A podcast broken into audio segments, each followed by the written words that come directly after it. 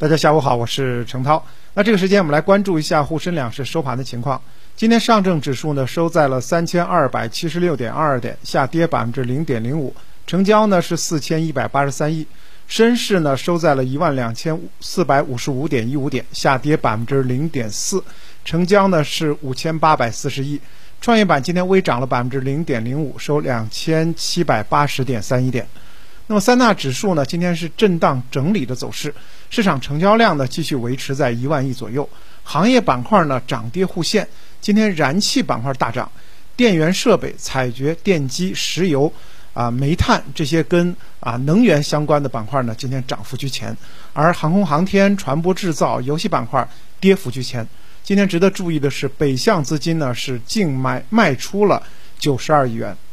我们再来看消息面。万德数据显示，截止到昨天的呃收盘，那么 A 股呢，一共有一千两百六十九家上市公司披露了二零二二年的半年报，其中呢，六百九十家上市公司呢净利润同比增长，占比达到了百分之五十四点三七，一百九十四家公司利润呢翻番，其中呢，像基础化工、电子、机械设备、电力板块的净利润翻番的个股呢是比较多的。那么在上市公司中报密集期呢，我们也可以看到一些长线资金的持仓情况，像社保基金、险资、QF 这些长线基金，它的投资路径呢也是值得我们来参考的。数据显示，截止到昨天呢，A 股呢有一千两百二十五家上市公司分别发布了中报，啊，还有一些预告。那么从其中呢，我们都可以看到这个社保和险资的一些这个身影。那么，相比于一季度来讲的话，行业方面呢，金融、电子设备、电子还有医药生物这些行业啊，分别受到了社保基金、险资、QF 这些长线资金的重点关注。那我们可以呃加以参考。那么从今天的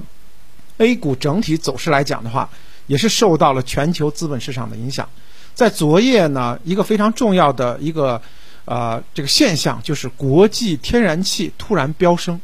欧洲天然气期货一度暴涨超过了百分之二十，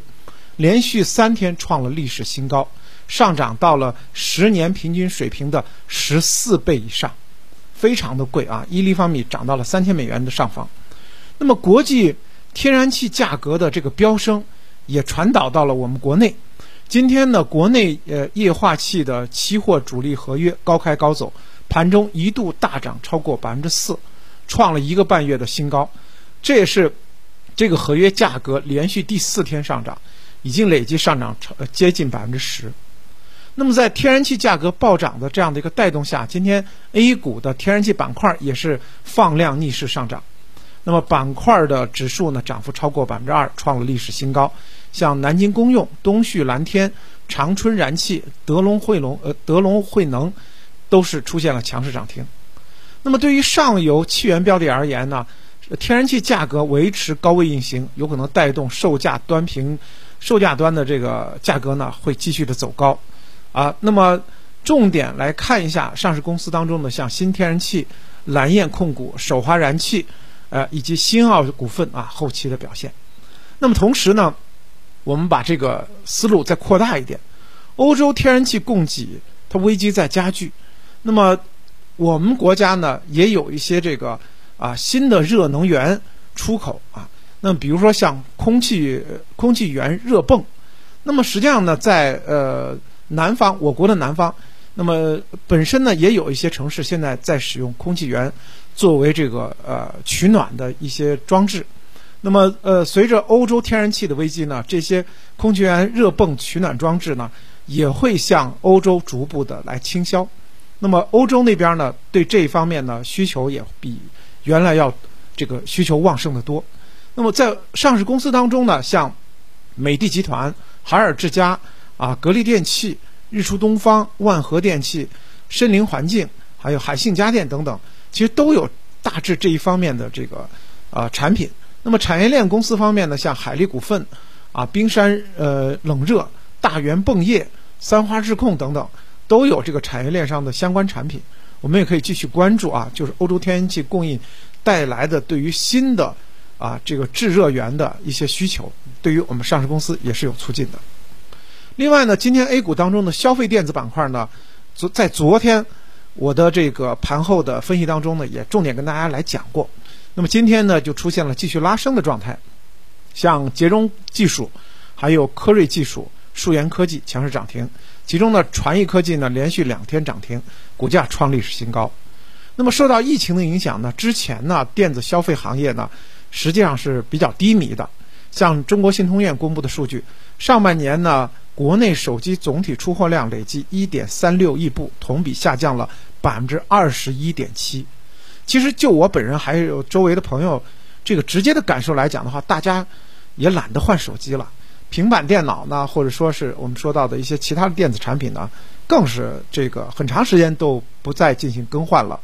那么一方面呢，当然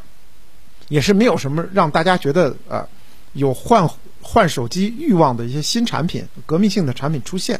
另外一方面呢，很多朋友上半年的收入也是受到了这个疫情的影响，也呃在这个个人消费方面呢有所这个压制。啊，不过呢，最近一段时间呢，因为有一些新的这个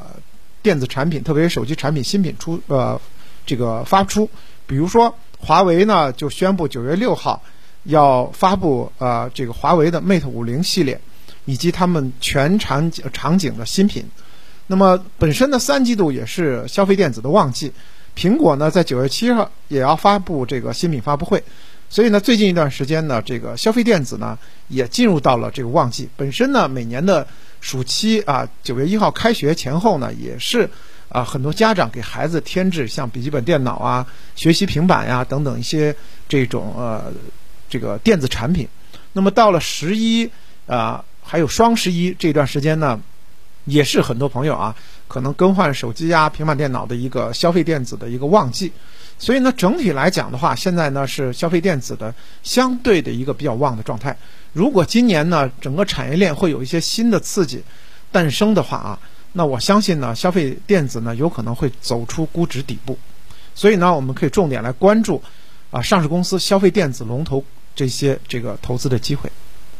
那么再回到整体的这个操作当中，那么本轮呢，从全球到我们国内啊，能源通胀持续时间和规模，其实已经超出了市场的普遍预期。原来在讲说这个大宗商品上涨啊，有个半年的差不多，但是这次呢，从去年到今年已经接近两年了。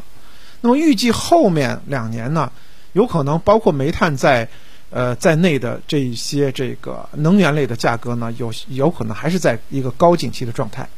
所以在能源大通胀的这个逻辑之下呢，我们可以继续把把握像天然气啊、煤炭等等这个传统能源的这样的一个高估值。同时呢，当然新能源板块呢一直也是在发力，所以呢，整个大能源板块呢都是可以继续关注的。那么后期呢，啊，总体来看呢，呃，这个。像能源类的这个配置机会呢，现在并没有完全的，因为走到一个比较高的位置而完全的这个丧失，大家还可以继续来跟踪。当然，目前从 A 股来讲的话，在三千三百点整数关口下方的蓄势已经有一段时间了，需要新的一个推动力量才能够接替之前的新半军啊，新能源半导体、军工这些赛道进行突破。我个人认为呢，也是需要像啊消费板块的一些强势的。子行业啊，推动有可能才能拿下三千三百点。目前来讲的话，消费板块的启动呢，明显还不尽如人意，所以呢，大家还需要控制好仓位，再进行一番的耐心等待。整个八月的下旬甚至八月末啊，那么各板块轮动明显的速度并不是那么快。那么我们仍然呢，还是建议大家呢，均衡配置，在成长、稳增长、消费修复三条主线上。啊，做好均衡的配置，同时呢，控制好仓位。好的，感谢您的收听。